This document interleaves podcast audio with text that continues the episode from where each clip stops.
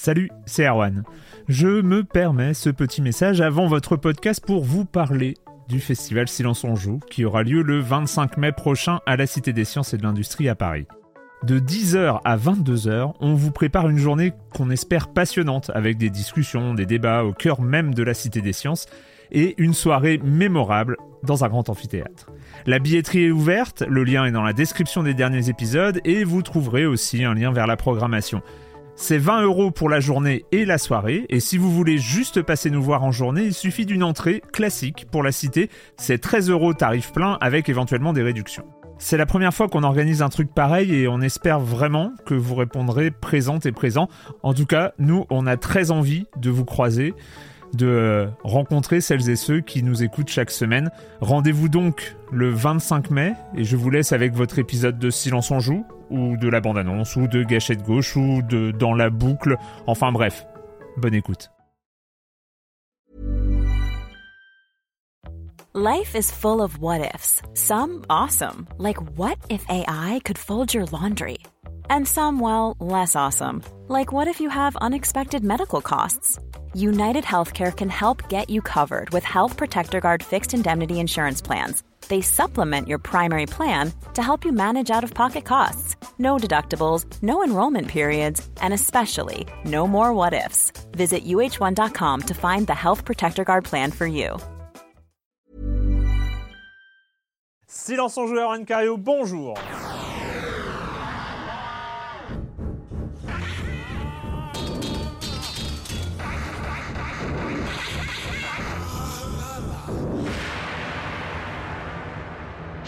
Au programme cette semaine du FPS, d'abord avec euh, celui qu'on n'attendait pas, hein, qu'on n'attendait pas, qu'on n'attendait plus, qu'on n'a jamais attendu, Homefront euh, The Revolution, et celui qu'on attendait un peu plus, Doom version 2016. On l'appelle Doom 2016 ou on l'appelle juste Doom ou euh, on l'appelle Doom 2016, un peu par. Ouais, voilà, voilà, pour, faire le, distinguo. Mais enfin, Doom, hein, le, grand, le, le, grand retour assez attendu de, de la licence de la licence d'ID Software.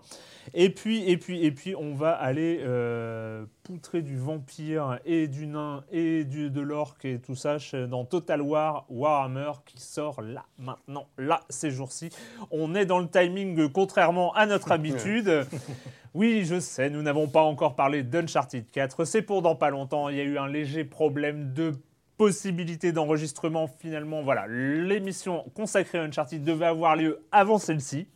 Finalement, elle aura lieu après. Donc euh, voilà, de toute façon, de toute façon, hein, soyons clairs, entre nous, Uncharted 4, Uncharted 4, déjà tous ceux qui ont une PlayStation 4 l'ont acheté. Mhm. Donc euh, on va pas, hein, voilà, on arrive pour faire un espèce de débriefing, euh, un post-mortem. Voilà, hein, comme tous les grands crus, il faut les mettre en carafe et les laisser reposer plusieurs semaines, je pense. C'est ça mais on y joue avant ou... Ah oui. Ah oui, d'accord, c'est ça. c'est le cerveau que je dis. Euh, bref, euh, et je commence donc quand même en accueillant deux de mes chroniqueurs favoris, Joël Métro. Bonjour Joël. Bonjour. Et Yann François de, de Trois Couleurs et, euh, et, du podcast ZQSD et de plein d'autres choses. Mais voilà. bonjour Yann. Bonjour Erwan. on commence avec toi Joël, avec, avec quoi déjà? Avec, avec TF1. Ah mais oui, TF1, bah oui, c'est pour ça que j'ai eu du mal à en TF1, bah oui, TF1. Donc euh, la chaîne se targue pas seulement là, donc d'avoir euh, d'avoir capturé.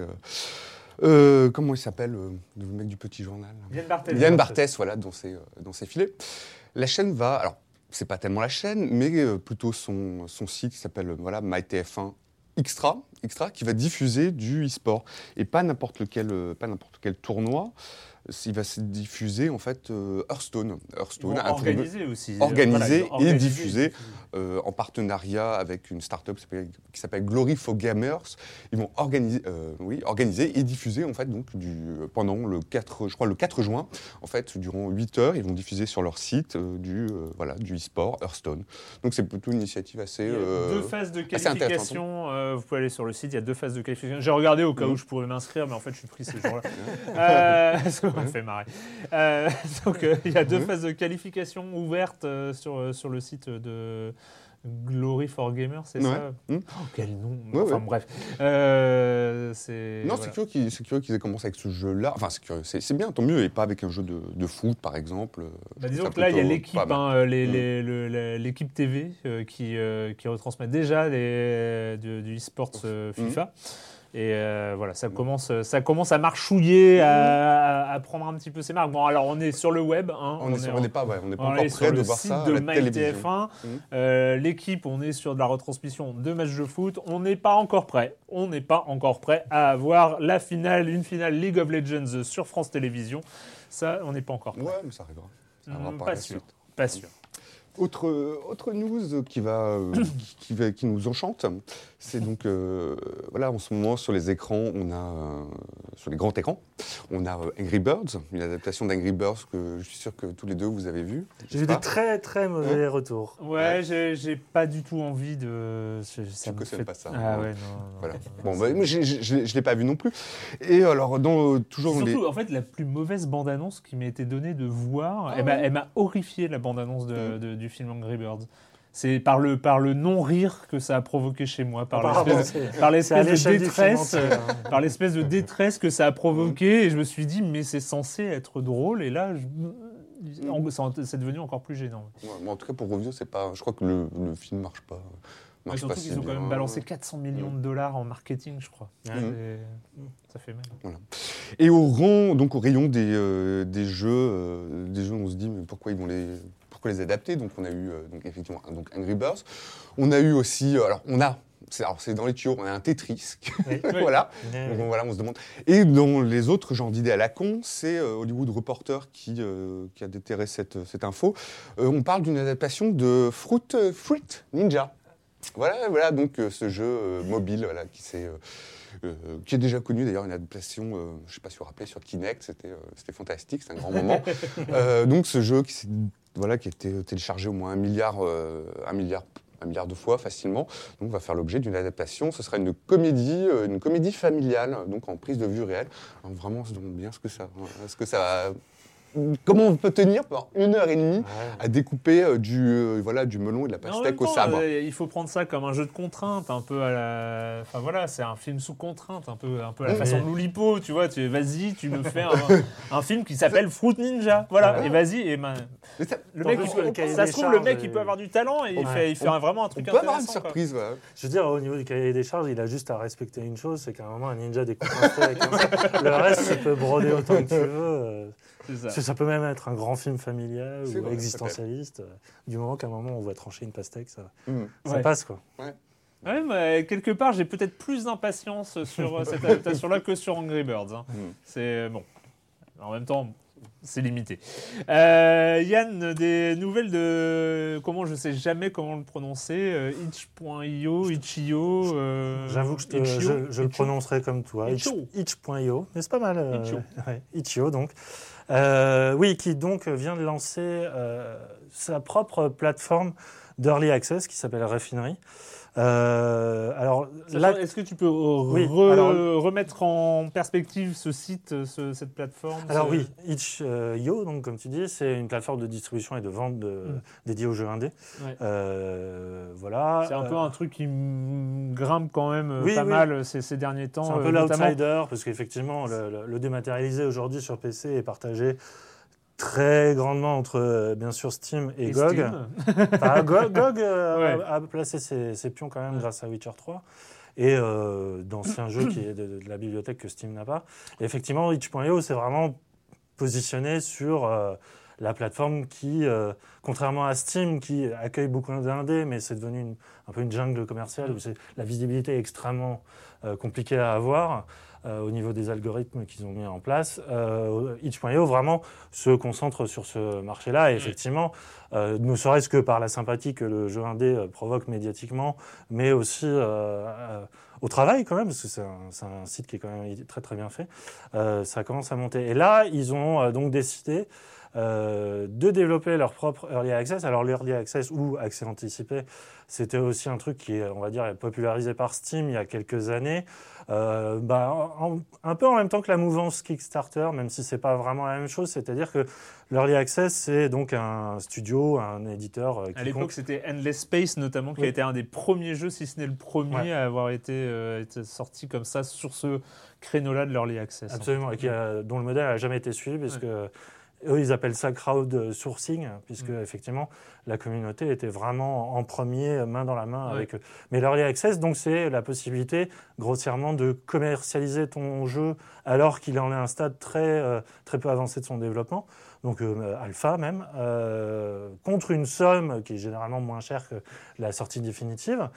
Euh, le contrat est un peu un contrat de, on va dire, tacite, c'est-à-dire que les joueurs savent très bien que le produit n'est absolument pas terminé, que le jeu est incomplet, qu'il est sujet à des bugs, qu'il est sujet à, à plein d'autres choses, mais surtout euh, qu'il y a la possibilité d'envoyer des retours euh, aux développeurs et ainsi de faire remonter tout ce qui est bug et tout ça, et, ainsi, et orienter le développement, aider euh, à, à être plus rapide, mais c'est surtout et, euh, un moyen euh, de sentir le vent venir, puisque Ouais. effectivement, euh, tu construis une- maintenant une popularité sur des jeux à early access qui, au bout de trois ans, n'ont toujours pas fini leur, euh, leur développement et qui gardent encore cette étiquette parce Mm. qu'elle est bien, elle est bien pratique. Parce Oui, que pour éviter de se, prendre, de se prendre des remarques sur les éventuels bugs rencontrés. Voilà. Et, voilà. Et c'est juste un, un curseur à actionner, quoi. Parce que c'est compliqué de ne plus avoir de bugs. Exactement. Très compliqué. Et donc, Itch.io a, lance son, ce raffinerie avec une espèce de, de- de vocation militante, comme d'habitude. Mm. C'est-à-dire qu'ils commencent, leur première phrase, c'est pour eux, Early Access is broken. Il y a quelque chose de pourri au royaume de l'accès anticipé. Et que eux, ils ont envie de redéfinir justement ce modèle-là Mm. en offrant toute une gamme euh, d'outils euh, qui permettra de communiquer beaucoup mieux entre un développeur et son public. Donc ça va euh, d'un truc tout con, mais qui n'existe pas sur Steam, à un indicateur d'avancement du projet, mais vraiment très clairement, où euh, on saura euh, bah, en pourcentage, en couleur, j'en sais rien. Euh, il y aura aussi des modules de, euh, de version alpha, de version bêta, ça sera très, euh, très visible, parce que c'est vraiment la visibilité qu'ils ont envie de mettre en avant. Et aussi tout un système un peu à la Kickstarter de récompenses physiques ou dématérialisées pour les donateurs. Ou les... Voilà. Et, euh, parce que, euh, effectivement, moi, ce qui m'a intéressé dans, dans cette news-là, c'est qu'on arrive sur un modèle euh, qui, a un peu, euh, qui était un- considéré un peu comme euh, avant-gardiste euh, il y a deux, trois Ouais. ans, machin et tout ça, et dont on commence un peu à voir les limites aussi aujourd'hui, parce que euh, Steam étant ce qu'il est, c'est-à-dire une plateforme extrêmement populaire, bien trop populaire, avec une visibilité qui est, qui est pas du tout à la mesure du... Enfin, on est à plus de, je sais plus combien de... Plus d'un millier de jeux par, par an maintenant. Enfin, c'est phénoménal. Oui, oui, oui. C'est, enfin, et donc la survie, à moins que tu aies un- tout un appareil marketing derrière, sur les réseaux sociaux et tout ça, pour, euh, euh, pour vendre un jeu sur Steam, aujourd'hui, c'est quand même extrêmement compliqué. Et euh, l'early Bah, access- c'est- C'est, encore une fois, je- on revient, c'est un éternel débat. C'est compliqué, ça ne l'est pas. C'est-à-dire qu'il y a des jeux qui euh, ont rien demandé à personne, ou qui, euh, euh, mais qui s'en sortent par leur propre qualité, leur propre originalité. Euh, euh, Il y a encore ça, euh, encore ça récemment avec euh, la vallée, là, euh, le Stardew Valley. Stardew Valley qui a, qui a cartonné. Ouais. Enfin, il y a, Mais y a plein de- surprise hein, aussi. Stardew oui, Valley. mais comme, comme quoi, il y a toujours cette capacité-là de Steam. Après, ça devient de plus en plus exigeant parce que c'est vrai aussi que dans les meilleures ventes, eh ben, on retrouve toujours euh, GTA 5 qui est toujours là. Enfin, il y a des places de meilleures ventes comme ça qui sont, euh, qui sont trustées euh, euh, pendant des mois et des mois. Et donc, c'est dur d'être Mm. dans les classements. euh, tout ça. Ouais. Mais il y a encore, euh, c'est encore possible de, de cartonner, euh, de cartonner Ouais. sur Steam. ouais. Mais euh, le, le- le truc aussi qui ne va pas selon itch.io euh, au niveau de l'early access, euh, c'est effectivement le- la- tout ce qui est interface de communication. Ouais. Parce qu'aujourd'hui, si tu vas sur Steam, sur un portail de jeu en, en accès anticipé, tu as juste... déjà, c'est un fouillis, bah, un fouillis de Steam, hein, qu'on on connaît, mais surtout, là, c'est que des communiqués de, de développeurs Ouais. qui sont pas très clairs, Ouais. euh, très, très honnêtement.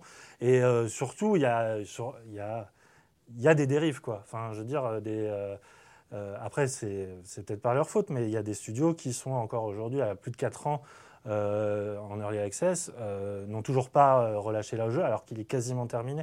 Et que, ben, il y a des soucis un peu de visibilité, un peu de- Ouais. d'honnêteté. Et, et itch.io milite justement pour euh, faire une mise à plat et surtout une transparence, je pense, d'un d'un développement. Parce que, en l'état, euh, je veux dire, l'early access sur Steam, c'est juste un moyen de payer en avance son jeu et pas du tout euh, d'aider une, co- une communauté ou un développeur à, à améliorer son projet. Quoi. Le bémol à mettre là-dessus, c'est que, euh, c'est que développer un jeu avec sa communauté, euh, j'en avais discuté, je sais pas, peut-être vous aussi avec Amplitude, hein, Mm, donc mm, euh, ceux qui ont fait Endless Space, Endless Legends, euh, Endless Space 2, euh, qui est en cours de développement, il est sorti, oui. Qui ont développé cette interface-là, euh, Game Together, euh, sur, sur leur site euh, au moment, au moment de- du lancement d'Endless Space. La plateforme, c'est Peanuts. Euh, L'interface de communication, c'est Peanuts. Le boulot, c'est un boulot de dingo de réussir à travailler avec sa communauté. C'est un boulot de dingue. C'est, et, et et- et ça apporte beaucoup. Ça apporte beaucoup. D'ailleurs, Endless Space c'est, et a réussi à, à- s'en tirer, sans doute euh, en grande partie grâce à ça, avec cette communauté qu'ils ont réussi à créer. Mais c'est un boulot de malade que de réussir à remonter les informations de la communauté parce que on sait ce que c'est les communautés Mm. sur internet c'est que pour euh, il faut vraiment un gros travail de tri il faut euh, et donc voilà c'est bien de mettre en place des interfaces Euh, après je sais pas combien de développeurs vont s'en saisir euh, à la hauteur du, du truc quoi. En tout cas, là, il y aura cinq jeux ambassadeurs qui ont déjà adopté le, le- principe. Euh, oui, maintenant, il n'y a plus qu'à attendre, effectivement, que les choses se fassent. et ça se passe sur Itch.io Voilà. Je sais pas. J'appelle ça Le comme des comme il y a 15 jours, oui, on devait, je rappelle, hein, on devait enregistrer Uncharted 4 euh, la semaine dernière. Bon, ça s'est pas fait pour cause de lundi de Pentecôte, pour cause de plein d'autres trucs. Bref, euh, c'était il y a 15 jours. Nous parlions de quoi? Nous parlions de Yokai Watch euh, notamment et nous avions terminé l'émission un peu légèrement, un petit peu trop légèrement, semble-t-il, sur Dirt Rally, euh, que nous avons effectivement, dont nous avons parlé sans avoir euh, peut-être euh, l'érudition, le, le- Le le- vocabulaire. le vocabulaire, la maîtrise Mhm. complète de, des éléments abordés. Et on s'est fait, mais bâcher. hein. Voilà, il n'y a pas d'autre mot sur les forums de Silence on Joue parce que ça se fait pas. Enfin bon, après, ceux qui ne jouent pas ont trouvé ça drôle, ceux qui y jouent ont- se sont un peu sentis agressés, hein, mais c'est... euh, voilà. Euh, moi, j'ai trouvé ça drôle. Mais enfin, j'y étais, donc euh, je suis pas, je suis pas objectif. Euh, donc en fait, j'ai quand même... Je vais quand même hum, euh, lire l'intervention de Elglon, donc, euh, qui est euh, notre, no- notre auditeur un peu spécialiste, qui a d'ailleurs, il le dit, j'ai mal à mon podcast. hein, oui. Ah oui, ah oui. Ah, bah oui. douloureux. Pourquoi s'acharner à parler aussi mal de Dirt Rally si manifestement personne n'apprécie le genre, ne connaît le jeu et n'a fait l'effort de s'y mettre vraiment? Point d'interrogation. J'ai tellement facepalm en écoutant ce passage que j'ai failli avoir un accident de vraie voiture. Pour, pour commencer, il fallait parler des débuts du jeu. Sorti par surprise en very early access, on en parlait l'année dernière sur Steam, il a créé la surprise, donc vu la très haute qualité du titre dès le départ, alors que le titre précédent était un infâme jeu casual. J'avais bien aimé, moi. Euh, bref. euh, Quoi Ah, ah, je c'est, te... le, le showdown dont tu parles Ah non, peut-être pas Le truc Showdown. avec le Gymkhana, là, moi, c'était Ah la oui. mort de la licence. Ah oui. Euh, les devs ont été à l'écoute des retours des joueurs et le bouche à oreille a énormément fonctionné. Très rapidement, des ligues se sont mises en place sur les forums de jeux vidéo et de jeux vidéo et l'early access a rencontré un fort succès pour un jeu de niche. C'est une pure simulation velue avec une courbe d'apprentissage rude qui nécessite des heures pour être prise en main par un néophyte que je suis, dit-il. Trop modeste. hein. Le gameplay au pad est bon, mais le jeu ne s'apprécie pleinement qu'avec un volant pédale. Euh, c'est surtout le, mais c'est surtout la simulation de rallye qui est, peut-être euh, automobile la plus aboutie jamais faite. Il bat allègrement ses deux concurrents actuels, WRC 5 et Sébastien Leb Rally Evo. Bref, Dirt Rally est la nouvelle référence du jeu de rallye, ce qui est déjà remarquable en soi. Le moteur physique est bluffant, même s'il présente des erreurs de grosses collisions qui ne sont pas le but du jeu par ailleurs. Le moteur son est lui aussi de toute beauté. Au casque, on arrive à savoir quelle roue est crevée. Pourtant, le jeu a bien un gros défaut. Il est très léger en termes d'environnement et de nombre de spéciales, même si les modes Rallycross ou Pikes Peak apportent pas mal de fraîcheur. D'autres environnements et voitures devraient arriver à l'avenir. Bref. C'est le genre de jeu de niche comme Elite Dangerous qui doit être soutenu pour ne pas qu'on se retrouve avec des jeux fast-food que l'on prend en main en une soirée et qu'on jette une fois le mode campagne terminé. Dirt Rally est un jeu qui s'apprécie dans la durée au fur et à mesure qu'on progresse et qu'on maîtrise et qu'on baisse les niveaux d'aide. Le joueur doit souffrir. Pardon. Ça lis, hein. Et d'ailleurs, ça, avant, ça- ouais. ça- ça va arriver. hein. Je- Spoiler, ça va arriver. Euh, apprendre à maîtriser chaque voiture et comprendre ce que dit le copilote, qui a une réelle importance, on en a parlé, oui. Et euh, il doit en chier. Bref, euh, c'est car la récompense, le plaisir du joueur, outre le gameplay pur de la conduite, c'est avant tout l'amélioration de soi-même. Ce jeu, c'est Euh, Dark Souls. le Dark Souls du jeu de voiture. Bah, voilà, voilà. bien Mhm. sûr. Mais c'est marrant, c'était vraiment mon argument aussi. euh, si j'étais venu en parler, j'aurais comparé aussi les deux. ouais. C'est bien parce qu'en fait maintenant il y a des Dark Souls de tout. Mm. Tu vois, c'est- dès dès qu'il y a un, tu vois, The Witness, c'est un peu le Dark Souls du jeu d'énigmes. euh, c'est. Eh, Oui, vrai ou pas Ah ouais, Bah, totalement. Voilà. Euh, bref, euh, la Dark Soulisation euh, du jeu vidéo. Euh, pour reprendre un terme de Jean Z, je Mm. pense, ou un truc comme ça. Post-scriptum, pour répondre à ce que dit Joël sur le machisme, les phrases pendant les écrans de chargement sont des traits d'humour. Et celui qui dit Hey mec, ça déchire, mais ça sur YouTube fait référence à ce que disait l'assistant ridicule dans Dirt 3 et que l'ensemble des joueurs ont détesté. Ah. Donc c'était une private joke, Ah, monsieur d'accord, Joël. D'accord, ok, je, je n'ai pas saisi. Voilà. Donc retire ta remarque. Retire. Voilà. Post post-scriptum, les voitures de rallye peuvent faire des tonneaux et repartir. Euh, parce qu'on a dû Oui. dire l'inverse. enfin, Ah non, oui, oui, Post, post, post-scriptum, ce n'est pas la Sicile mais la Grèce, mais à culpa. Moi j'étais persuadé que c'était en Sicile. Bon, après la Grèce, la Sicile, tout ça. bon, Ah, c'est pas les mêmes reliefs. Ouais, voilà. là-dessous. Hein. Et enfin, dernier post-scriptum, et là c'est le plus intéressant, enfin non, le reste du message est intéressant quand même. Les crêtes. Oui, les crêtes. hein. Alors, hmm, 80 mètres virage serré sur crête. Euh, les crêtes sont un peu les sommets de montagnes russes. Lorsque la route ondule et lorsqu'il y en a un d'annoncé, ça signifie deux choses. Généralement, on ne voit pas le virage qui va suivre. Crête sur gauche 3, par exemple. Donc il faut être attentif et le préparer à l'aveugle. Mais surtout, selon la vitesse de la voiture, euh, selon la vitesse, la voiture va perdre un peu d'adhérence après le passage du sommet, voire même décoller. Il faut donc être sûr d'avoir sa voiture placée correctement pour ce qu'il y a après la crête. Ben, merci, euh, merci. Alors, crête sur gauche savais pas. 3, ça veut dire quoi? Gauche. Ça veut Bah, c'est- dire qu'on ne voit pas crête le à- vi- euh, Il y a un virage après la crête que tu ne vois pas. euh, Mais le 3 correspond à La- la- c'est l'amplitude du. Tu sais, c'est. euh, plus c'est, euh, le chiffre est grand, moins ton virage sera serré. D'accord. Ah ouais Donc un D'accord. 1, c'est vraiment l'angle droit en fait. D'accord. Ah bah tu vois, Ah ouais, je, comprends vous je comprends que vous n'ayez pas aimé le jeu. Ah, parce ah, mais moi j'ai aimé. Ah non, alors, alors j'ai pas dit que j'ai Qu'est-ce qu'on disait Qu'est-ce qu'on disait On, disait il aurait fallu un pas. tutoriel Ouais, de, euh, d'assistant en fait. C'est vrai que le jeu est un peu copilote. aride là-dessus. Un ouais. tutoriel de copilote parce que moi je n'ai jamais vu de, de jeu de rallye Mhm. qui ont expliqué le vocabulaire du copilote. Tu vois, c'est ça, déjà. Et on a imaginé aussi à l'époque, moi ce que je trouvais un jeu vachement bien qui n'existe pas, façon Peter Molly 2, un jeu de rallye où tu joues le copilote. Ah, ça serait bien. Et euh, franchement, Ah ouais. ça, ça, serait euh, quand même. Bref, on n'avait pas que des idées ridicules dans, dans- dans- cette intervention. Non, mais vous avez En plus, froissé un fan, c'est tout. On n'avait pas que un, hein, dans les forums, ils pas Plusieurs fans. hein. Euh, et nous avons quand même une, une dernière remarque. Hein, voilà, j'ai pas pris beaucoup plus de commentaires. hein, vous pouvez aller sur les formidables forums de Science on Joue, mais euh, de Saget qui dit alors j'ai rigolé, jouer. Alors ça te concerne, Joël. Mhm. j'ai- rigolé, jouer à un jeu de rallye et s'en foutre du chrono, comme ce qu'a expliqué Joël.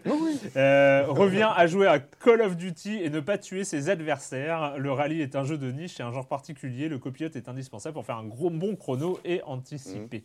Voilà. Donc euh, c'est. Mais, mais moi je trouve que ce jeu est formidable toujours. Mais euh, bon, sauf que je, ça ne me parle vois, pas. ouais, je, ouais, je ouais. ne connais pas le vocabulaire. Autour de cette table, ouais, la personne qui défendait vraiment ardemment ce jeu était la personne qui n'en avait rien à foutre du chrono lorsqu'il faisait un, un- un tour de rallye. Donc euh, forcément, on est arrivé à des, euh, Oui, oui. à des Ça, extrêmes. ça a dû hein, être voilà. intéressant. Voilà, c'est- c'est- J'écouterai ça avec plaisir. ça, ça a froissé des gens, on en est désolé. euh, voilà, on- pas qu'on recommencera plus, mais on fera.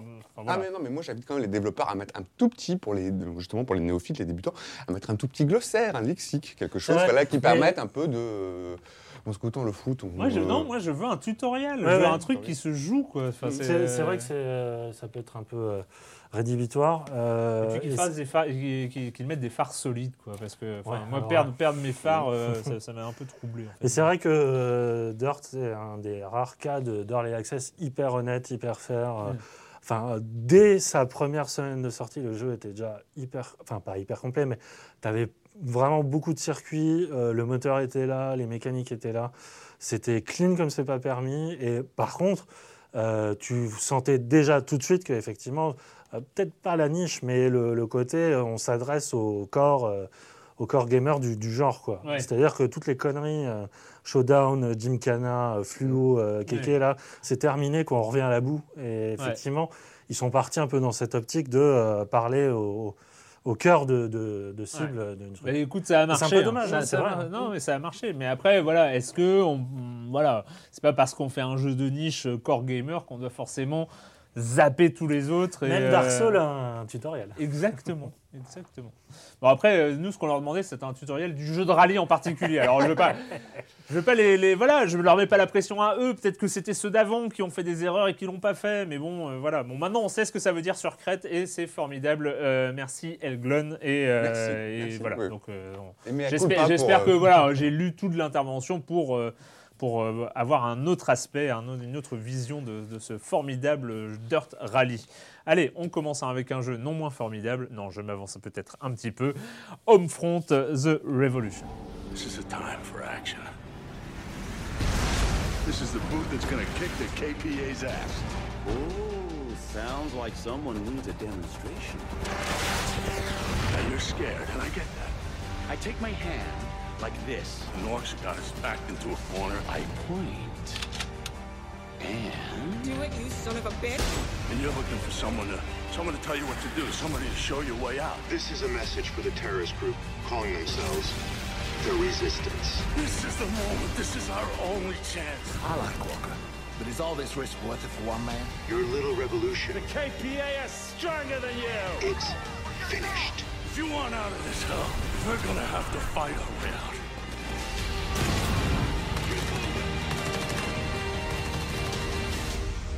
Don't let me down.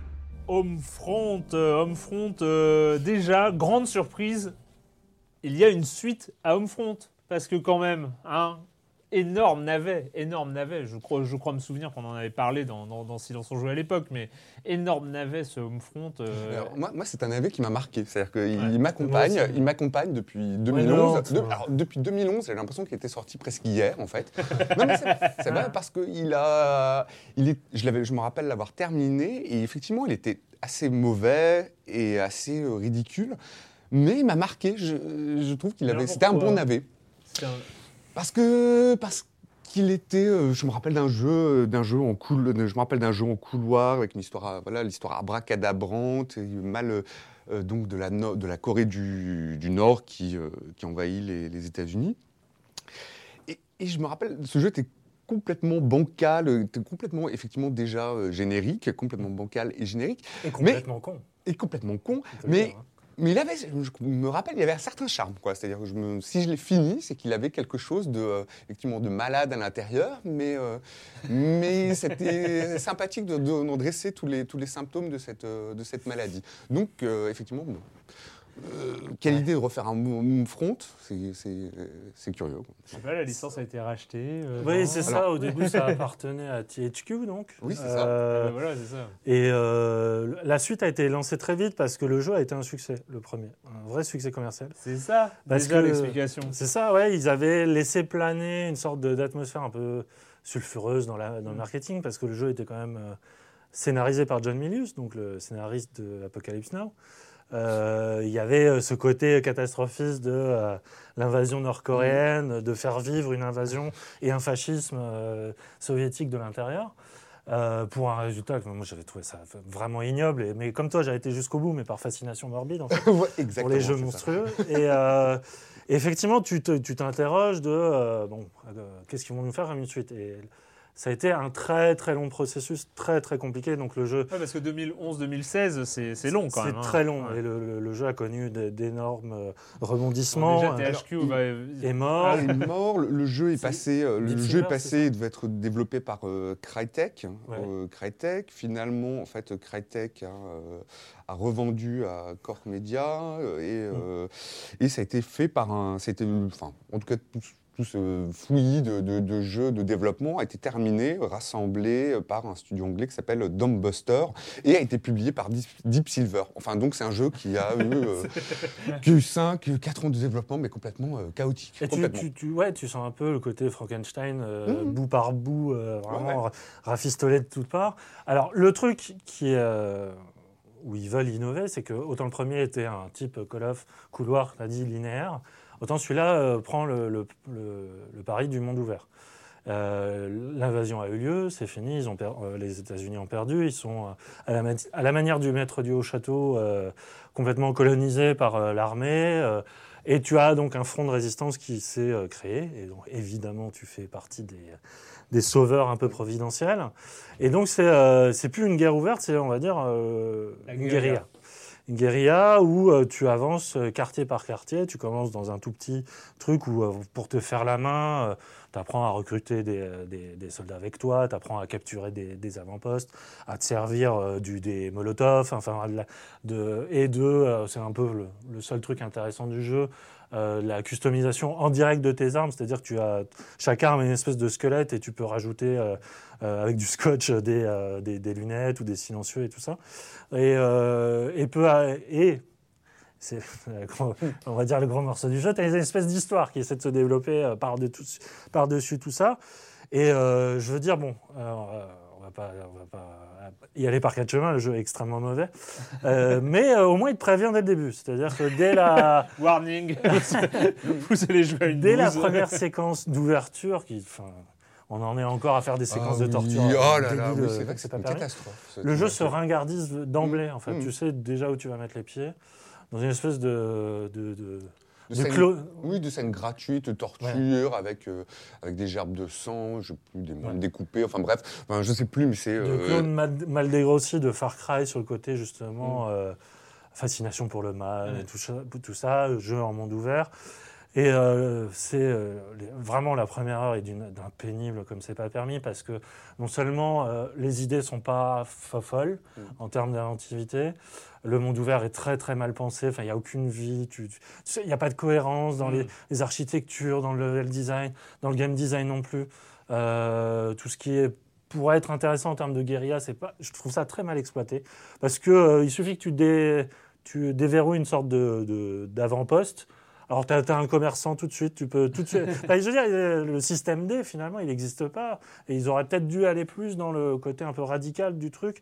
Et euh, un peu à la, à la merde, des jeux, les FPS en monde post-apocalyptique, Stalker. Il y a ce côté un peu débrouillardise qui manque, quoi, sécheresse. Et. euh, Bon, puis la direction artistique, effectivement, ça ressemble pas, euh, ça ressemble pas à grand chose. Il n'y a, y a- pas d'identité. Enfin, Ouais, le jeu est vraiment, euh, est, est vraiment très plat. Euh, bon, c'est difficile de pas en parler sans, sans l'accabler, effectivement. Puis il y a toute une. euh, Puis le jeu est buggé à Ah oui, mort. ça, buggé à mort. Le- alors, je me suis retrouvé effectivement plusieurs fois coincé dans le, coincé dans le décor. Et le bug, non mais c'est vrai, bon, voilà. et le bug le plus pénible, mais vraiment le, le plus pénible, c'est, c'est- je- bon, bref, c'est en fait, on peut effectivement recruter euh, des, euh, voilà, simplement en appuyant une touche, recruter des, euh, des, des membres de la guérilla qui vont se joindre à nous pour aider à capturer ces postes, voilà. Alors moi, au début, j'étais content. Je me suis dit, bon, là, super, euh, euh, j'en mobilise plein, comme ça, voilà, j'ai toute une troupe avec moi, c'est génial. Sauf que j'en profite aussi pour explorer un petit peu les lieux. Donc, je m'avance dans une pièce, ah, je trouve, euh, je sais plus, je trouve des munitions, des trucs, je suis très content, et je veux en ressortir, et je ne peux pas, parce que les quatre personnes sont devant la porte et ne veulent pas bouger. et tu peux pas les, Voilà. les envoyer sur un point précis. Voilà, et donc elles sont devant la porte. Et, et bon, là, là voilà, c'est. Excusez-moi, est-ce que je peux passer? Non, on peut pas. C'est une bonne voilà. parabole du jeu. hein. Voilà, c'est. Non, tu peux, Ah tu peux pas. Donc c'est. 2016 quand même. hein. Mm. Ah ouais. Ah, ça C'est fait ça, mal. le- Voilà, donc tu- du coup, tu, voilà, tu retournes à ton dernier point de sauvegarde. Non, j'ai essayé, évidemment, bien sûr. Mais, euh, Peut-être avec l'explosif. non ouais, mais j'ai pas essayé. Pardon, je peux pas passer. Mais oui. Excusez, c'est pour la bonne cause. hein. Vous mourrez en martyr. voilà. Non, mais voilà, bon, c'est. Euh, Désolé, il bloquait la porte. Sur son épitaphe. Voilà, mais bon, bon, ça, effectivement, le scénario n'est pas intéressant. Moi, j'ai passé. euh, mais ça dit, j'ai joué, euh, bah, faisons en pensant un peu à autre chose. En fait, vrai. je trouve que ça s'améliore un peu parce que tu, tu procèdes par système de tunnel pour passer d'un quartier à l'autre. Et du coup, quand tu passes au deuxième quartier, il y a une contrainte de gameplay qui est, qui est un peu plus euh, forte. C'est-à-dire que là, tu n'as même pas le droit de te balader avec une arme et tout ça, et tu dois un peu euh, aller en furtif, euh, euh, saper les opérations des, des Nord-Coréens. Alors, ça reste toujours aussi bancal en termes de gameplay, mais au moins, ça donne l'illusion de, de faire un truc différent, de- que du FPS extrêmement mal, euh, mal pensé. Et, Alors ça dure pas longtemps, puisque finalement, quand tu, euh, tu provoques le soulèvement populaire, tu as un mec avec une barre de fer qui tape sur une carcasse de voiture et tu fais Ah ouais, d'accord. C'est pour ça que j'ai créé un soulèvement populaire. Merde, rendez-moi nuit debout, quoi. Et, euh, et voilà. Et en plus, le jeu, effectivement, le jeu est bloqué, euh, bu- buggé, pardon, très mal optimisé en termes. Enfin, moi, je suis sur PC. Et ça rame comme c'est pas permis. Il y a- tu peux conduire une moto. Je, alors, sais la Ah, moto, putain, mais une, je sais pas ce qui leur est venu paraître. Comment on peut sortir un jeu? Justement, maintenant qu'il y a le- l'early access, machin, ils auraient pu le faire en early access. Ils auraient pu euh, présenter une version comme ça et qu'il y a eu des retours et tout ça. Ils le font pas. Mais tu- au bout d'un moment, tu te demandes même est-ce qu'ils ont eu des bêta-testeurs en interne? Mm. un, un mec assez euh, malin ou je sais pas, juste euh, objectif sur la qualité d'un truc et il dit mais c'est pas possible. La, la conduite de moto, c'est au-delà de tout ce que tu peux t'imaginer en termes d'imaniabilité. C'est euh, un détail, hein, mais pour moi c'est à l'image du, du jeu lui-même, c'est que tout est un peu fait euh, à la va-vite. Alors je sais qu'ils ont eu des problèmes, tu le sens. hein, euh, On le sent. Même bah, d'après ce que j'ai lu, à la fin des, des crédits, il y a même un, un message, un message, euh, voilà, limite d'excuse, qui dit, bah, voilà, on, on a eu 4 ans de développement un peu compliqué, Euh, voilà, on a fait notre mieux, et bah, bon. Ah ouais. Ouais, ouais, ouais. hmm. On espère que vous Malheureusement, c'est au générique de fin, c'est ça c'est... Euh, dans les crédits. Oui, dans les crédits, ouais, tu peux- heureusement tu n'es pas obligé d'aller jusqu'au bout du jeu pour le voir. Ah ouais. Voilà, et bon, pour préciser, voilà, ça se passe à Philadelphie. On ne sait pas, Ouais. mais ça se passe, euh, c'est difficile de le deviner, mais ça se passe à Philadelphia en 2029. Et la question qu'on peut se poser, c'est est-ce que Kim Jong-il est, est toujours là? Voilà. Ouais. je, je ne sais pas. Je En plus, c'est dans les previews et tout ça, ils mettaient Il vachement en avant Philadelphie parce que c'est là où a été écrite la Constitution. Et euh, donc, ils jouaient un peu là-dessus de re- faire renaître la nation et tout. Mais euh, tu, ça pourrait être dans n'importe quelle euh, ville d'Amérique. euh, et encore, même pas d'Amérique. enfin, de- N'importe où. tout- toutes les villes de jeux vidéo que tu vois qui n'ont aucune âme, euh, voilà, t'as l'impression Il que reste c'est un- juste à C'est un hommage à ça, en fait. Que contrairement à son prédécesseur, ils ne se vendent pas. Comme Non, ça, ça- ça se on casse la gueule, hein. évitera un Homefront 3 euh, qui. euh, Mais ça dit, il n'en reste pas moins qui- que le jeu est meilleur que celui de 2011. C'est vrai, Ah oui c'est vrai. Ah oui, Voilà, Mais on revient de loin. On revient très loin. on revient de très loin. Et là, on va partir loin, parce qu'on va. Laissons, laissons de côté, laissons de côté ces, ces FPS sans âme. euh, et, allons, et allons voir euh, un qui en a peut-être une, une plus importante. En tout cas, moi, c'est ce que j'ai ressenti. Je ne sais pas vous, on n'en a pas encore parlé. Mais c'est Doom, le grand retour, Doom 2016.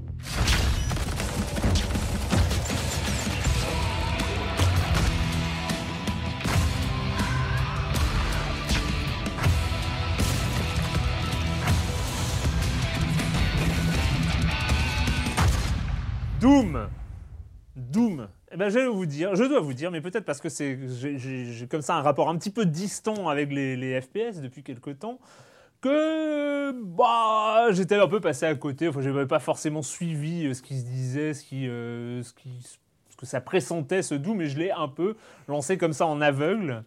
Et là, et là, et là, je me suis fait, ça, ça m'a, ça m'a, ça m'a pris les tripes.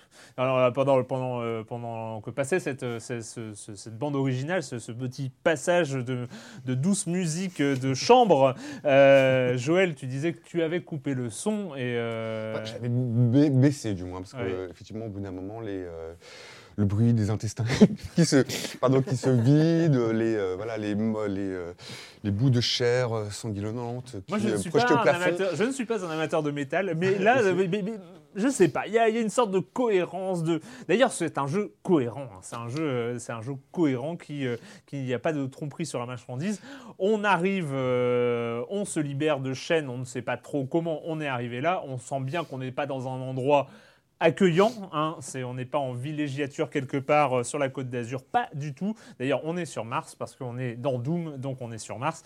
Et, euh, là, on commence à tout, euh, à tout cartonner à coups de flingue. Et puis, évidemment, très vite, heureusement, de shotgun, hein, parce que c'est quand même l'arme majeure, hein, le, le- de- de- en tout cas du début du jeu, et, euh, voire même d'après. Et, euh, et donc là, on retrouve des sensations incroyables, mais je vais quand même aussi vous laisser parler parce que je pourrais parler pendant longtemps de ce formidable, de ce, cette formidable euh, reboot. Je ne sais pas si on peut appeler ça. Reboot, complètement reboot, Voilà. Yann. Ouais, parce que là, on parle aussi d'un jeu qui revient de loin. Ah oui, oui, parce que, effectivement, depuis. Alors, si euh, le premier Doom a vraiment. Enfin, Wolfenstein 3D euh, a vraiment mis id Software dans comme précurseur Ouais. euh, avec Doom et Quake ensuite. euh, la licence, c'était ah, le Doom 2 a été tout aussi populaire parce qu'en plus ils ont révolutionné non seulement le FPS solo, mais ils ont inventé le FPS multi, ils ont inventé le FPS modé, ils ont inventé euh, quasiment euh, la communauté internet autour du mode doit tout à id Software aujourd'hui. Et il y a eu donc 2004 où la licence après les passages d'Half-Life, après Resident Evil, après tout ça, a pris un virage qui n'a pas du tout plu à la communauté parce que ils ont fait un FPS très très beau, mais très survival horror, très Voilà. scénarisé, qui du coup a déçu beaucoup beaucoup de fans. je reste encore très, très, très traumatisé de cette, de, de- de- de cette impossibilité de fixer une lampe sur le canon de Oui, mon, mon fusil à pompe. hein. ouais. C'était vraiment, moi, ça a été le, le truc. D'ailleurs, en fait, j'avais été jusqu'à télécharger un patch euh, de mode pour, pour permettre d'avoir l'éclairage sur le fusil à pompe.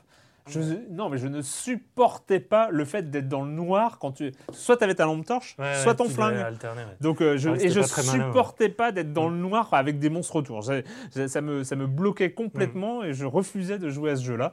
Et donc, il a fallu que j'installe un truc pour. euh, c'est ce que j'appelais le, le- le patch. euh, euh, scotch, hein, le- voilà. le- et, euh, et ouais. Non, mais et puis c'est vrai, voilà, c'était un genre complètement, complètement différent. Ils, ils avaient pris une direction euh, Ouais. survival. En fait. Exactement, ce, qui est, ce que les- la communauté n'a pas du tout pardonné.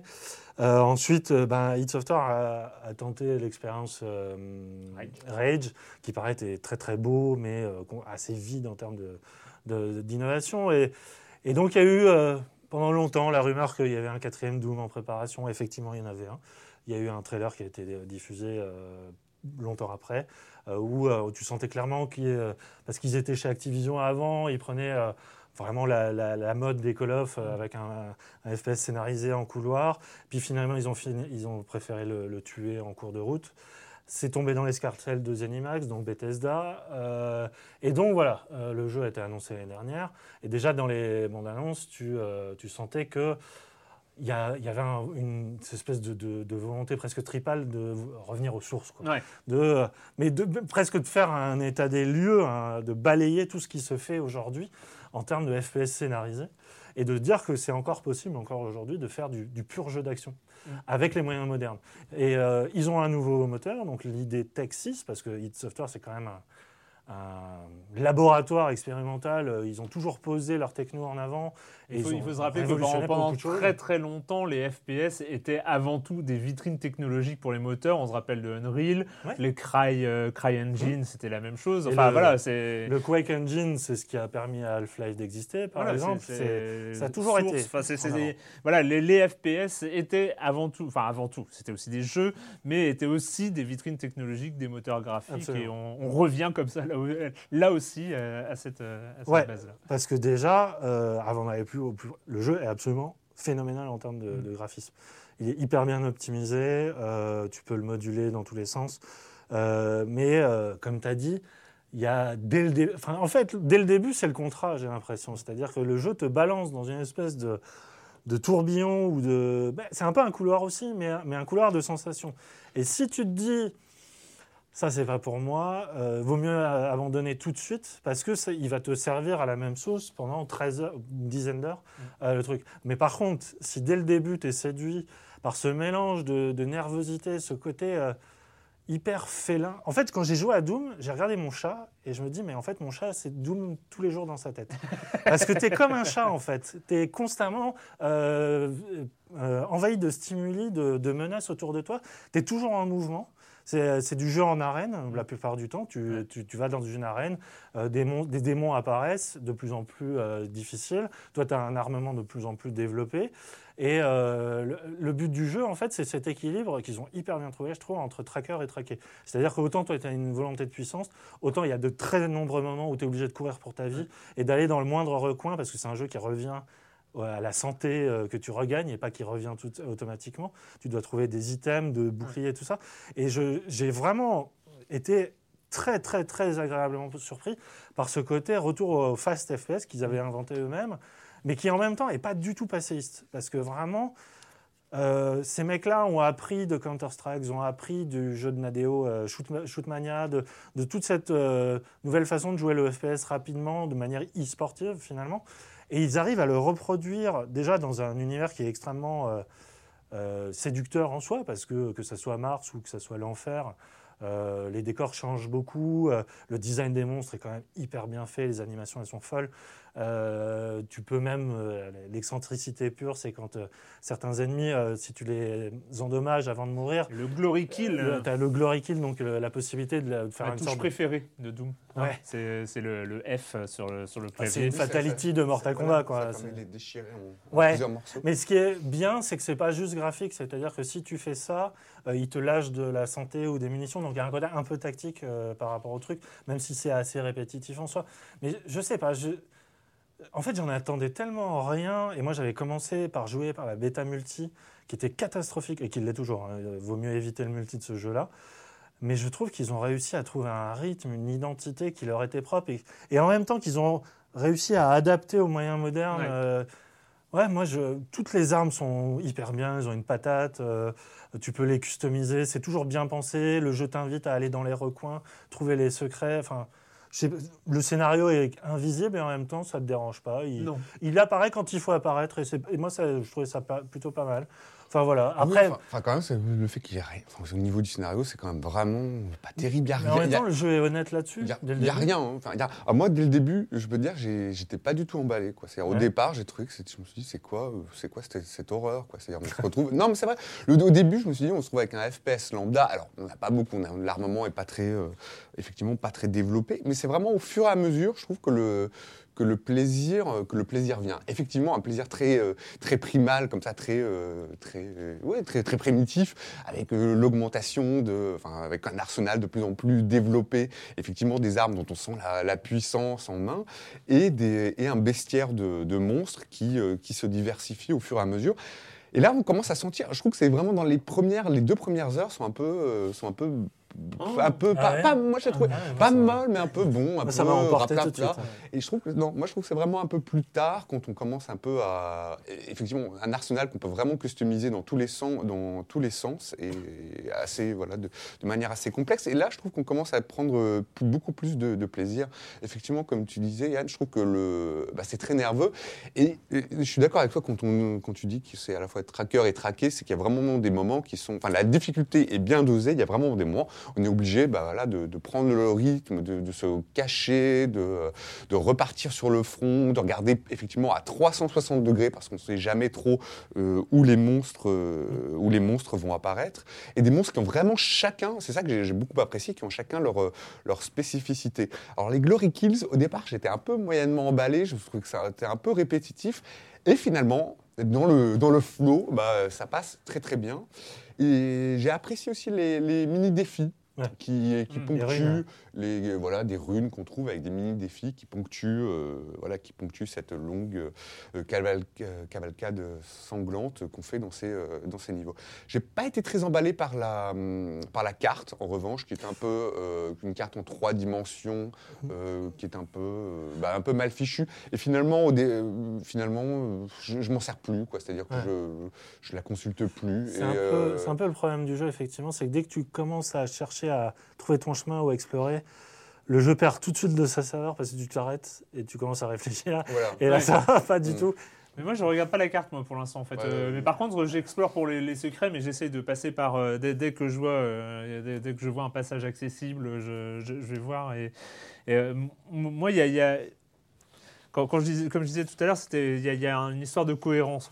Tout est cohérent, que ce soit euh, les armes, le rythme, même la musique dont on a entendu parler, les bruitages euh, et l'ambiance d'une manière générale. Pour moi, c'est pas un jeu à scénario, c'est un jeu à ambiance et où on retrouve ce truc absolument dingo euh, de, ce premier Doom. Moi, en fait, j'ai compris pourquoi je, réagissais de manière aussi favorable. C'est que ça m'a vraiment rappelé en termes de sensation la première fois où en 93, j'ai installé le shareware parce qu'à l'époque, ID Software euh, les premiers niveaux en shareware. Il fallait acheter euh, les- les- le, le jeu complet ou attendre de le trouver en piraté, mais bon, c'était une autre histoire. Mais euh, c'est, c'est, euh, on, avait, on avait ce shareware, on avait bouclé euh, Wolfenstein 3D, évidemment, on avait bouclé Spears of Destiny, qui était le- le- l'extension de, de Wolfenstein 3D, donc avec ses débuts du FPS, et puis là, on arrive avec ce nouveau moteur absolument incroyable où il y a, des, où il y a des, des- de la hauteur. Donc, euh, il y a de la verticalité, il y a, il y a, où on ne glisse plus mais on marche. Enfin, il y avait, il y avait toutes ces, ces sensations.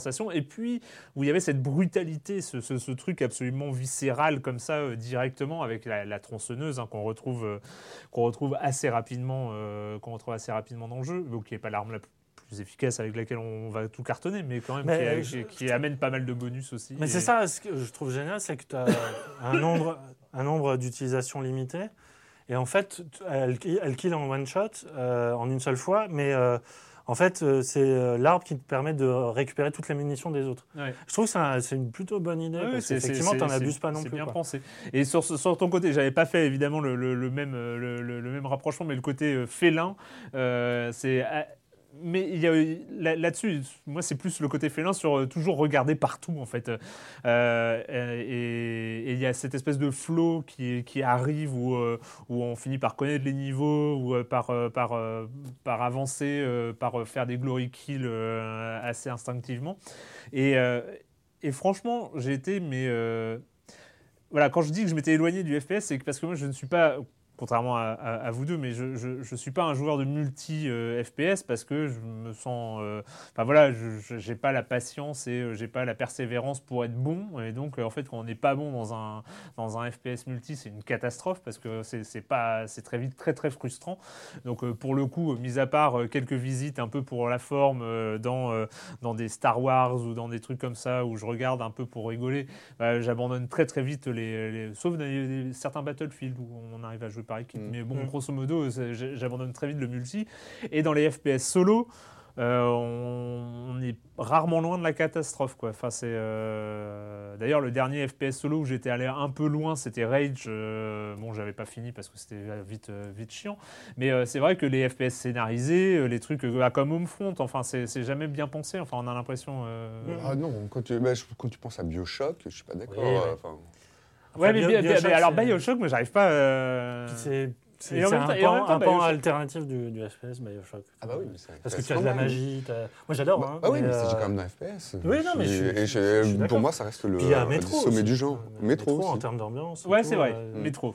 Mais je suis d'accord. Mais je, je sais pas, en fait, pas- pas- en fait, le truc que, que j'arrivais pas à retrouver, c'est, tu as ressorti cette, cette, cette- cette qualification de fast FPS, euh, c'est aussi un truc où euh, on n'a plus à se cacher, où on court, où euh, où il y a, y a, il y a- il y a pas d'abri à avoir, en fait, euh, il faut euh, foncer, il faut euh, éviter les tirs, il faut, euh, parce qu'en fait, on se rend compte, finalement, c'est une tactique, c'est toujours la meilleure tactique dans les FPS, même les non fast FPS, il faut pas se cacher, il faut, euh, faut courir, il faut éviter les balles, il faut aller vers les ennemis. Sauf que moi, j'ai un problème dans les FPS, c'est cette espèce de, d'immersion et d'implication que j'ai qui est beaucoup trop supérieure pour ce que c'est. Et ce qui fait que quand j'ai une cachette, je me cache. Et, euh, j'essaye toujours de, de regarder euh, machin et d'essayer de tuer les ennemis avant qu'ils me voient ou euh, machin. Alors que finalement, dans les FPS, la meilleure manière, c'est d'aller vite et d'éviter les balles et de, buter les gens. Mais en fait, dans les FPS, moi, je mets hyper trop longtemps. Enfin, ça devient trop long. Je me cache, j'essaye d'être discret. Enfin, c'est de la merde. Et, euh, et donc là, dans Doom, je me retrouve à jouer le rôle qu'on me donne et euh, et- et il y a, il y a ces- cette espèce de plaisir immédiat. Alors contrairement à toi, Joël, moi dès, dès les, dès les deux premières heures, j'étais mais euh, Non, mais fou. ce qui- non, moi, ce qui me- ce qui m'ennuie un peu, c'est qu'en fait, euh, il n'y a aucune idée originale quoi, dans, ce, dans ce Doom. quoi. C'est c'est très bien fait, c'est bien, mais il n'y a pas d'idée. euh, Il n'y a rien de. Il y a pas de reload. Il n'y a pas de reload. il n'y a pas de reload. Tu marches pas. Tu cours automatiquement. Tu marches pas, tu cours. Eh, exactement. Il n'y a pas de reload, tu marches pas, tu cours. Le, euh, ce- je sais pas, je trouve que grimper, eh ben, ça passe bien. Pour-. Contrairement aux autres FPS où euh, pour, pour le mouvement de grimpe, on est, on, on est sur quelque chose de très. Oui, on a l'impression de Mirror's Edge. J'ai eu un Oui, voilà, flash, ouais, non, mais voilà, c'est ça. Il y, a- y un côté, Mirror's il y a un côté où C'est euh, comme le body awareness comme Ouais. ça, où, euh, où euh, sur- quand on grimpe, on a vraiment l'impression d'y être. Et tu dis qu'il n'y a pas de nouveauté. Non, il y a pas de, non, déjà, non, il n'y a, pas de reload. En fait, déjà, il n'y a pas de reload. Je trouve que c'est En fait, c'est du vintage, mais qui aujourd'hui apparaît euh, comme presque euh, à contre-courant de tout ce qui se fait. Et euh, la nouveauté, elle est peut-être là, c'est-à-dire qu'il y a cette espèce de, fait d'assumer, de revenir un peu au côté archaïque du FPS, de revenir au côté purement euh, matriciel, euh, motriciel. euh, je ne pense pas être juste vocabulairement, mais de, de revenir, je sais pas, au côté purement sensitif du truc et d'abandonner les chichis tactiques, parce que Doom, tu lui mettrais des, des excentricités comme Bioshock, Mhm. Ça irait pas du tout. Euh, je pense que le jeu s'en sortirait pas. Euh, id, ils ont, ils ont une Ah oui, façon non, de penser le truc. oui, non, mais Mais c'est dans, la lignée. de- Enfin, c'est- l'héritage de, de- c'est l'héritage Ouais. du jeu de, de 93. Et, et même toutes Mais- les armes sont les mêmes que, que les précédents le jeu n'apporte rien. Je euh, dire, aux Moi, ça gens qui n'aiment pas, une fraîcheur dans la tête et ça m'a suffi. aux en gens fait. qui n'aiment pas les FPS, c'est pas ce, Ah non, ce Doom sûr. qui va les. euh, pas, qui oui, va mais les- c'est mais pas pour les, gens qui, ne- qui- les- pour les gens qui ne jouaient plus au FPS et qui ont, qui ont joué, qui ont aimé Ouais. ce genre-là, bah, je suis désolé, j'en fais partie et j'ai retrouvé un lien, en fait, un- une sorte de, de lien physique avec, euh, avec ça, où c'est pas que je suis particulièrement bon, hein, je- j'ai pas, euh, j'ai pas fait un, un, un bond de, un bond de skill euh, absolument dingue, mais je comprends ce qu'on veut me faire faire et j'ai envie de le faire en fait. Euh, je trouve qu'il y a un contrat comme ça qui est, euh, qui est clair et net et je trouve que c'est assez marrant parce que euh, des fois j'ai l'impression que le cahier des charges de ce Doom, c'est cette image, euh, je sais pas si cette espèce de, de- de- de concept art qui était à l'époque des, des- des anciens Doom où tu vois euh, euh, le héros euh, grimper sur une montagne, sur une montagne de monstres qui vient d'abattre Ouais. et, et être avec son flingue comme ça, un peu un peu victorieux comme et t'as juste l'impression que le cahier des charges c'est ça. Il Mm, faut, il mm. faut donner ça aux joueurs, il faut donner cette impression-là, il faut. Et franchement, je suis, euh, je suis complètement. euh, À mon avis, le jeu serait pas, euh, s'appellerait pas Doom, il s'appellerait, euh, je sais pas, ou- je sais, je sais pas, s'appellerait autre chose. Je pense qu'il passerait plus, plutôt inaperçu. Ah non, non, non. non, c'est bon. bon. Ouais, je sais Enfin, pas. plus inaperçu. Je- Ben, ben, Je suis d'accord avec toi que peut-être que je suis plus enthousiaste parce que j'avais tellement peur à la base. Ah mais moi j'en attendais rien du tout. que- mais je- mais je- le jeu est, est bon, mais je trouve qu'il ne faut pas non plus. il faut, faut, faut dire que toutes les têtes pensantes, que ce soit les deux, euh, Carmack comme Romero, sont partis. Euh, c'est un jeu qui a été fait euh, sous contrôle de Bethesda, qui, euh, bon, voilà, ils ont repris Fallout, on a vu, euh, enfin, c'est- ça se passe pas toujours bien les adaptations euh, dites. Enfin, il y a eu Wolfenstein quand même, qui était déjà un bon indice que c'est possible de reprendre des, des vieilles licences 90 et d'en faire quelque chose de bon, mais oui, oui. il- De toute façon, c'est une licence qui traîne son nom euh, à la fois comme une gloire et comme une malédiction. C'est-à-dire que Doom sera obligé de faire du Doom toute sa vie. La, on- la preuve, quand il a fait essayer d'aller vers du côté de l'horreur et tout ça, ça ça n'a pas très bien marché. Donc il y a ce constat d'immobilisme, mais en même temps, je trouve que dans cet immobilisme, ils s'en sortent tellement bien. Ils s'en sortent mieux que quiconque, surtout. Et euh, moi, pour ça, ça me va. hein. Et pour le coup, c'est un vrai Doom-like. Voilà. On, on revient re- effectivement. au Voilà, Doom-like, on revient au Doom-like. On a, on est, c'est plus un FPS, c'est un Doom est un Doom-like et, euh, et franchement, ça fait plaisir. Moi, Alors, est-ce que vous savez d'où vient le, d'où vient le, à quoi Doom fait référence? Le nom du, le nom du jeu. Ah, toi, tu as ton livre, Voilà, les parce maîtres fait- du jeu vidéo voilà, devant parce toi. fait, du coup, j'ai, Bah. voilà, révisé les maîtres du jeu vidéo, qui était un, un excellent ouvrage de David Kushner, bon, qui date un peu de 2003. Et en fait, je, voilà, je me, C'était je- sur la, sur la saga ID Software, en fait. sur la Euh, saga et ouais. des software, donc de Carmack et, et Romero. Et en fait, le titre Doom fait référence au, à un film de Martin Scorsese, de, au- à la couleur de l'argent, où à un certain moment, euh, Tom Cruise arrive avec une, avec une valise valise et, euh, et on lui demande qu'est-ce qu'il y a dans la valise et lui dit Doom, le destin. Et en fait, c'est une de ses queues de billard préférées. quoi. Voilà. Bref, euh, voilà, ça fait référence à la couleur de l'argent de Scorsese. Donc je trouve ça plutôt euh, intéressant. C'était- tu, ne retrouves pas du tout. La minute culturelle. ouais. tu ne retrouves pas du tout la trace de, De de la queue de billard dans, dans le résultat final. Non. Eh ben c'était Doom donc euh, sur euh, PC et aussi sur console paraît-il. Euh, on en parlait euh, un- tout à l'heure avec euh, avec François. On va pas passer pour des euh, pour des, des vieux cons, mais c'est vrai que moi j'ai du mal à, à- à- à- autant je me suis quand même habitué hein, à jouer au FPS console bien sûr, mais Ah ouais, là, mais là, pour le coup. tellement euh, rapide que clavier souris, ça me paraît difficile Ouais. d'apprécier. Toi tu joues clavier console, souris console. console et Console. ça C'est passe. peut-être pour ça. Et ça- Allez, on va finir sur Total War Warhammer, la première euh, aventure Total War dans les mondes fantastiques. And here lies the lands of men and the Empire. Each city a refuge, bastions of light flickering in the dark. To the east, there is only darkness.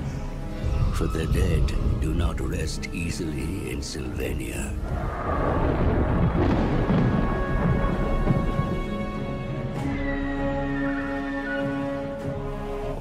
The grey mountains, fair Britonia, an easy ally, or perhaps an enemy?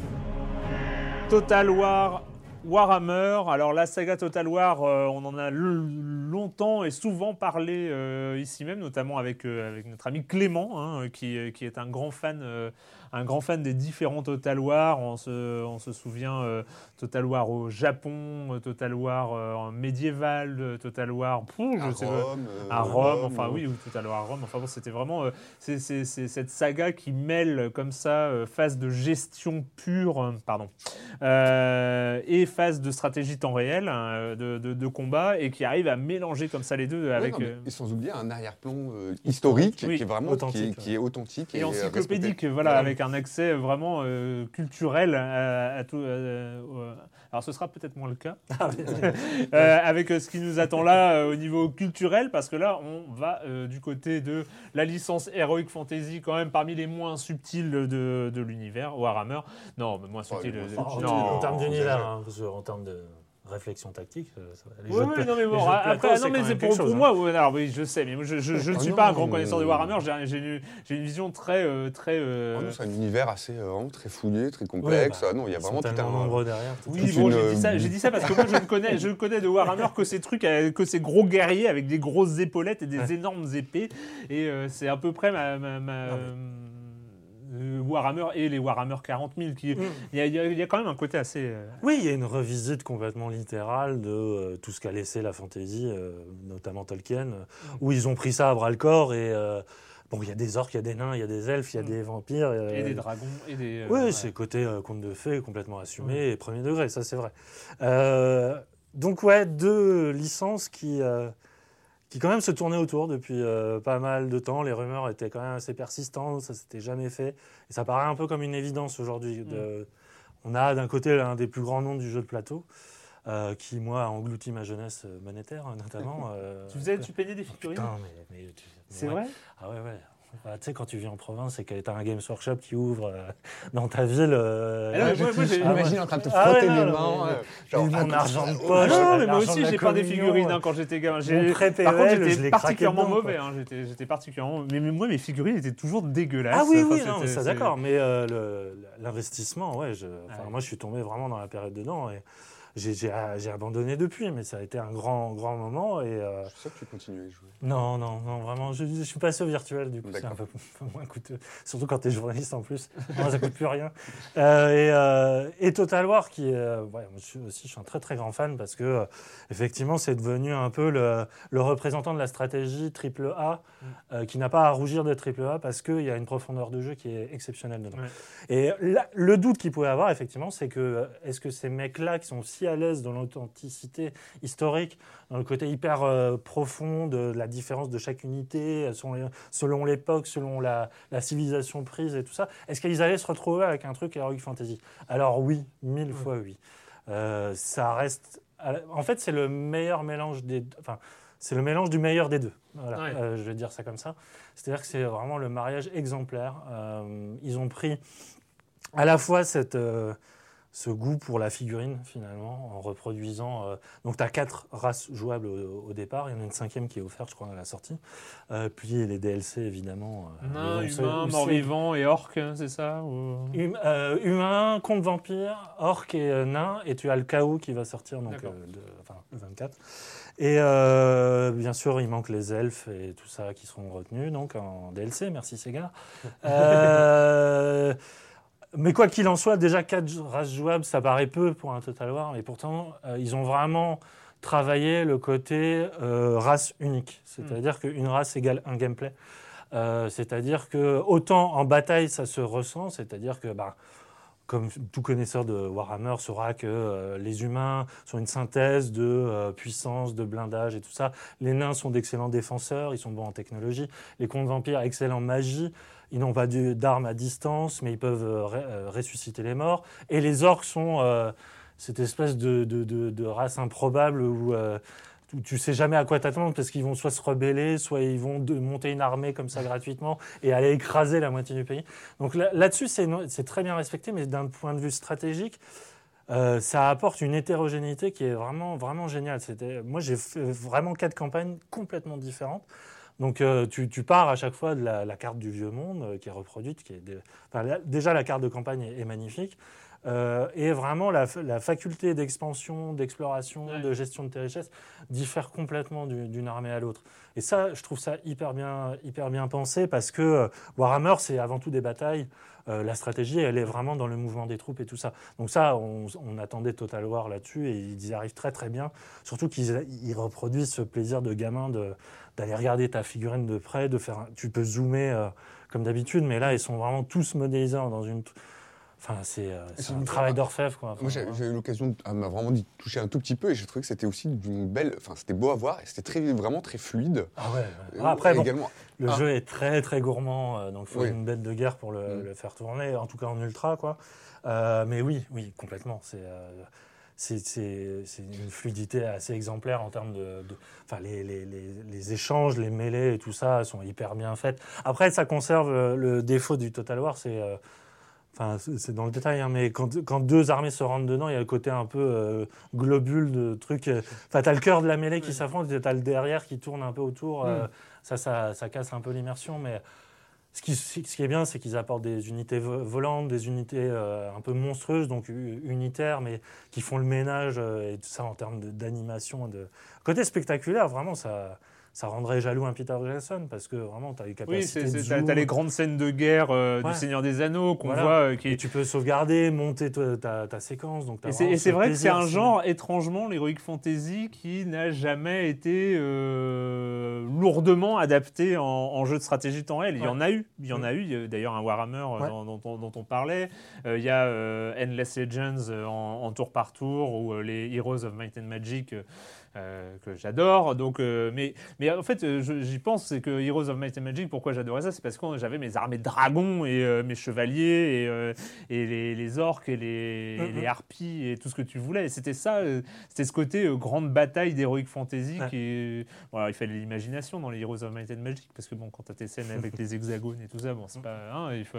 Mais quand même, il y avait- il y avait de ça, et c'est vrai que c'est ce qui fait envie dans... Alors, j'ai pas encore eu l'occasion d'y jouer, mais je, je n'attends que ça dans ce Total War Warhammer, c'est euh, de retrouver ça, de retrouver ce, côté grandiose d'avoir des dragons qui survolent une armée et qui... euh, Alors, il va falloir attendre un peu pour les Il y a dragons. pas de parce- dragons Si, si, il y en a. Ah. Mais euh, c'est en fin d'arbre technologique. Et, Ah ouais. euh, Enfin, un Total War, euh, ça demande un investissement horaire quand même qui est euh, assez large, Euh, sachant que là, ouais, sur une, dizaine- sur une campagne d'une dizaine d'heures, ouais, tu arrives en haut de, à peu près, même pas de la pyramide technologique. Donc tu as commencé avec euh, des unités un peu faiblardes, mais c'est bien parce que le jeu t'é- t'éduque bien justement au côté à bien comprendre la différence entre un lancier et, et un mec, en- enfin un chevalier tout con et tout ça.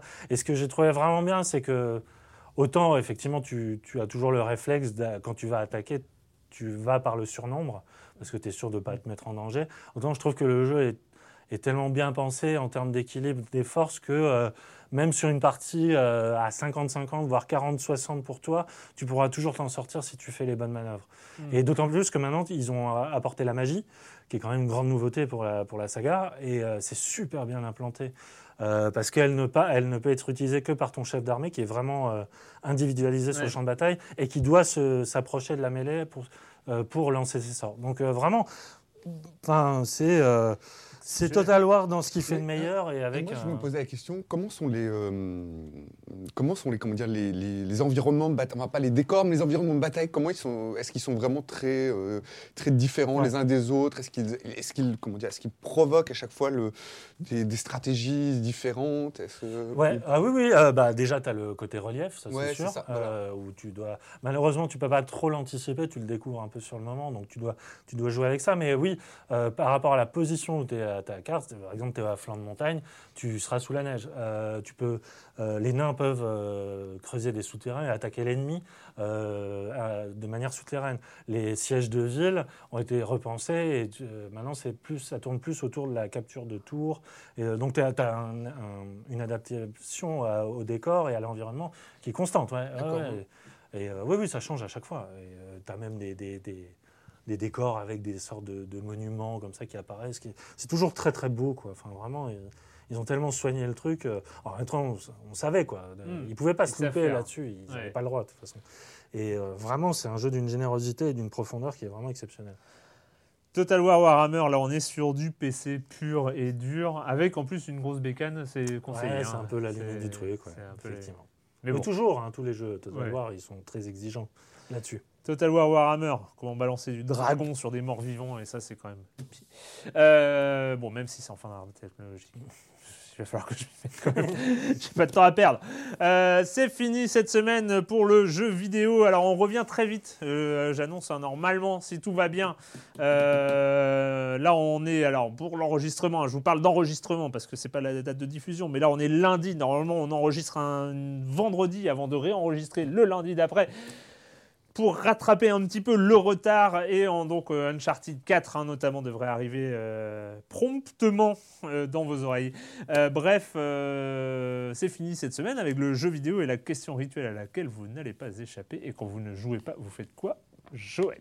Alors moi, je me suis lancé dans, la lecture de d'une nouvelle saga, enfin une nouvelle, elle n'est pas nouvelle puisqu'elle est sortie en début du, 21e siècle, euh, d'une saga qui s'appelle le- de, de Peter Hamilton. Alors, je ne sais pas si vous connaissez cet auteur, euh, voilà, un auteur de science-fiction très très très euh, prolifique. C'est-à-dire que quand il fait des euh, quand il fait des sagas, euh, c'est genre c'est des gros bouquins, c'est épais. Il- Et donc j'en avais jamais lu et je trouve que c'est pas mal du tout. Celui-ci s'appelle, alors cette saga s'appelle euh, L'étoile de Pandore. Alors c'est quatre volumes assez euh, imposants. Et alors ça se, alors là, rien que le premier tome, c'est une longue mise en place, mais qui est, assez, qui est vachement intéressante. Où la Terre, où on est en 2380, et euh, en fait un astronome amateur découvre que deux, euh, que deux étoiles au loin en fait ont été, ont soudainement disparu. Et au fur et à mesure, on découvre qu'elles ont été en fait prises dans une espèce de, de, de coque, de, gang. Et comme l'humanité, à ce moment-là, en 2380, a les moyens de voyager, euh, bon, il s'avance peut-être un peu, mais a les moyens de voyager euh, lointainement, lointainement dans l'espace, ils vont aller voir un peu ce qui se passe du côté de ces étoiles, ces étoiles qui ont été subitement euh, emprisonnées. Moi, ça, je trouvais ça pas mal du tout, mais alors je reste un peu sur ma fin. Et en tout cas, ça donne envie de découvrir le deuxième tome parce que c'est, euh, y a une pléiade de personnages et ça a l'air pas mal euh, du tout. Voilà, donc c'est vraiment le Peter Hamilton. Moi, j'aime bien les grosses sagas et j'étais, euh, je suis à son balai. parce que tu, tu commences une saga qui est finie, donc tu. Ah oui, donc j'ai pas à attendre. Ouais, hein, voilà, à attendre j'ai déjà le deuxième euh, tome chez moi, donc euh, voilà, tout ça. pratique. Yann. Euh, moi, je regarde une série, enfin, je l'ai fini là. euh, ça s'appelle Le Bureau des légendes. Ah oui, sur Canal. Ouais, Canal donc série française d'Éric Brochand, donc un- à la base un cinéaste, euh, qui euh, donc se lan- qui s'est lancé l'année dernière euh, dans une série très ambitieuse, euh, c'est-à-dire raconter un peu le quotidien. euh, et de- fictif aussi de, euh, de la DGSE, euh, des agents de la DGSE, et notamment ce qu'ils appellent les légendes, c'est-à-dire des, des gens qui sont infiltrés dans un pays, qui inventent une vie qui est voilà et qui la- pendant des années et des années ils doivent se tenir à cette identité là jusqu'à nier leur propre passé et tout ça et euh, Et là, euh, le- la, la série prend le, le parti de, de- de- de se concentrer sur un personnage qui est donc campé par euh, Mathieu Kassovitz, euh, nom de code Malotru, euh, qui revient justement à la vie réelle, euh, voilà, après euh, des années en Syrie. Et donc c'est euh, la première saison m'avait vraiment emballé parce que c'était un peu euh, l'anti Homeland, l'anti 24, c'est-à-dire que euh, on prend le, le- cas de l'espion d'un- de manière assez réaliste. mais tout en gardant un, sens du romanesque, machin, mais sans des effets spéciaux pas possible. Et c'était c'était vraiment très très bien parce que déjà je découvrais que Mathieu Kassovitz pouvait être bon. Euh, J'avais très peu d'estime pour, euh, pour cet homme-là, en- artistiquement, hein, bien sûr. Euh, et euh, il est absolument fa- fabuleux. Alors là, je mets à culpa sur toute sa carrière parce que là, vraiment, ça valait le coup euh, d'attendre jusque-là. Euh, il y a aussi Sarah Giraudeau ou Girardot, je ne sais plus. euh, qui joue une, espionne débutante qui est fabuleuse aussi. Et euh, ça posait des bases de quelque chose de, très intrigant. Et la deuxième saison, alors, euh, m'a renversé, tout simplement, parce qu'il y a une maturité euh, euh, d'écriture qui est euh, vraiment géniale. Et surtout, ça ose s'attaquer à des problèmes contemporains, notamment la Syrie, euh, notamment le cas du terrorisme. Et euh, ça le fait sans prendre de gants, ça le fait sans prendre de. sans être gogol non plus. Euh, vraiment, c'est enfin, un très bel équilibre. euh, de vision entre le contemporain et le fictif. Euh, vraiment, c'est très très bien. Ah bah, écoute, tu m'as fait envie. Et. Jean-Pierre Daroussin, fabuleux, euh, Ah, qui joue le chef de tous. Tu aurais dû di- le dire sûr, le début, ouais, ouais, dès le début, comme ça. c'est- Ah ouais, non, il est génial. Il est vraiment génial. Euh, voilà. Bah tiens, euh, je sais que c'est complètement stupide de balancer ça dans cette euh, chronique, mais là, en ce moment, je suis comme à peu près 99% des gens en train de regarder et d'attendre le lundi soir euh, chaque semaine pour euh, l'épisode hebdomadaire de Game of Thrones. euh, Moi, je l'ai lu. Mais non, c'est. Ah, j'ai lu, j'ai- moi, je lis les résumés et après, je regarde. Ah oui, j'ai cru que Ah oui, tu avais t'as- lu le livre que ne... Ah non, non, il non, n'avait non, pas non. encore écrit. Non, Non, non, toi, non. tu lis les résumés en fait. Oui, je lis les ouais. résumés d'ailleurs. C'est Donc, bien, l'épisode. C'est bien ça, Voilà. c'est le genre de truc que personne ne fait. Et toi, tu fait, Et après, je regarde. Parce que il y a les gens, qui- tu sais, il y a les gens qui ouvrent pas Twitter en, euh, parce que en attendant le- l'épisode et toi tu. Alors, moi, j'en suis. ah ouais. Alors, donc, j'ai lu l'épisode euh, Odor, la porte. Ouais, mais c'est ça, c'est ça, Là, tu me fais peur, tu vois, parce que c'est. Euh, pas pas parler. Non, mais en fait, c'est assez. mar- il y a- il y a- Mathilde, elle hurle tellement fort dans le. On dans le- on l'entend, on l'entend ici, en fait. C'est quand même assez impressionnant. Donc, tu te tais. Hein, voilà, tu, tu dis rien. Bon, moi, ça, sans rien, parce qu'en plus, pas, moi, j'ai pas vu, euh, j'ai pas vu cet épisode-là, mais c'est assez marrant de, parce qu'il reste peu d'épisodes euh, jusqu'à jusqu'à la fin, parce qu'ils ont annoncé qu'il restait après cette saison deux demi-saisons de 8 et 7 épisodes, et c'est fini, à plus, à plus Game of Thrones, c'est fini. Et là, en fait, c'est, c'est, la saison où on a vraiment l'impression de où ça se remet en marche en fait. Il y a, il y a le, il y a le, il y a le, le truc qui bascule et qui où, où ils, ils essayent peut-être de mettre en marche pour arriver à la fin. Parce que c'est vrai que il y a, voilà, il y a, il y a le, côté pousser Martin à écrire. il y a, il y a- il y a le côté ça, ça, Big Bang et Big Crunch entre Ah guillemets où c'est parce hein. qu'en fait là Ouais. le truc c'est ça, ça part dans tous les sens et puis il y a tellement d'arcs narratifs qu'il va, va bien falloir euh, aller euh, aller à un but aller quelque part et voilà et c'est assez c'est assez marrant. Enfin je sais pas genre j'ai des impressions et moi pour l'instant j'aime bien. Mais bon en plus le, truc c'est que Game of Thrones quand même on est dans on est dans des pantoufles. Enfin je sais pas moi j'ai l'impression je regarde un épisode de Game of Thrones c'est comme si je mettais des charentaises. J'en mets pas hein, mais euh, il y, a- ce côté là où on est tranquille on a nos personnages on a nos situations. On attend celui ou celle qui va mourir mais c'est pas grave c'est le but du jeu. Enfin bon voilà j'aime bien j'aime bien. Je pourrais jamais dire du mal de Game of Thrones. Même si des fois j'en pense pas Bref, euh, c'est fini pour euh, cette semaine et à la technique c'était Mathilde Mallet bien sûr et on se retrouve, merci, merci tous les deux et on se retrouve euh, très bientôt pour parler jeux vidéo ici même. Ciao.